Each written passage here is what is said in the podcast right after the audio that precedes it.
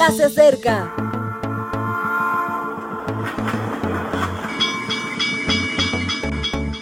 Partimos ya.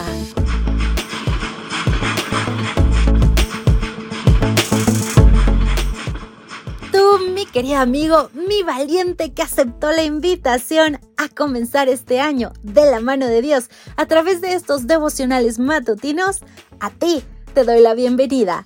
Que no desistas, que tu ánimo no decaiga, que cada día podamos encontrar al Señor y continuar con nuestro crecimiento espiritual. Este año regiremos cada mes por series. Cada serie tendrá diferentes títulos que versarán alrededor de un mismo tema. Y para este primer mes, Amor será el título de nuestra serie. Te saluda tu amiga y servidora Ale Marín. Y hoy comenzamos con principio de todo principio. Dios es amor. En 1 de Juan 4:8 será nuestro texto base. No hay suficientes palabras para definir a Dios. Aquellas que se le acercan son tan inmensas que necesitaríamos la eternidad para comprenderlas. Una de ellas, quizá la más adecuada para nuestra comprensión, es la palabra amor. El amor es el principio de todo principio y será el final de todo fin. Algunos insisten en que la fórmula que mejor define el universo es aquella que planteó Albert Einstein, E igual a mc cuadrado. Pero no es cierto.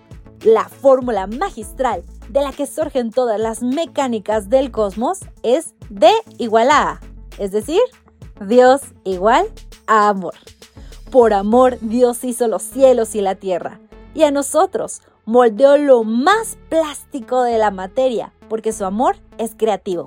Sopló con ternura su hálito de divinidad, porque su amor es vida.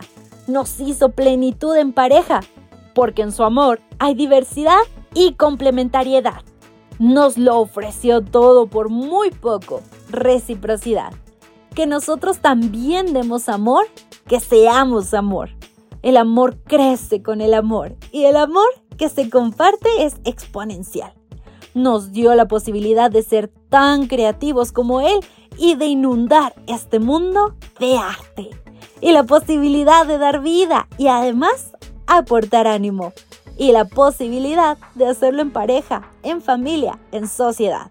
No solo nos mostró la fórmula, nos permitió vivir en ella. El pecado ha desdibujado esa verdad pero tenemos a Jesús para volver al principio de todo principio. Se dio por los pequeños y los grandes, porque para el amor no hay tamaños, por los jóvenes y los ancianos, porque para el amor no hay edad, por los ricos y los pobres, porque para el amor no hay clase social, por ti y por mí, porque el amor es personal.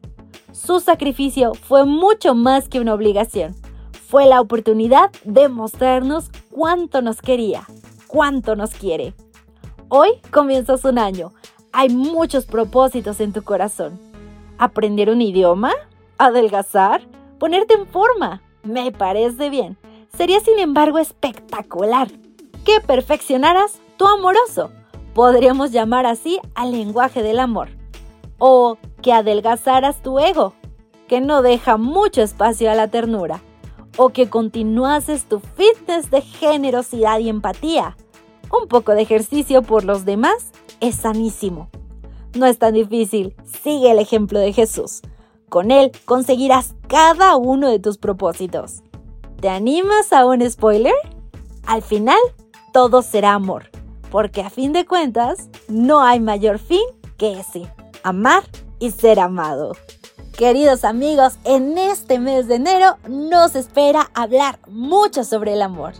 Amor y muchas cosas más. Así que no te esperes. Te esperamos mañana y te invito a reflexionar en que el mejor visado es un carácter como el de Jesús. Hasta la próxima. Gracias por acompañarnos. Te recordamos que nos encontramos en redes sociales.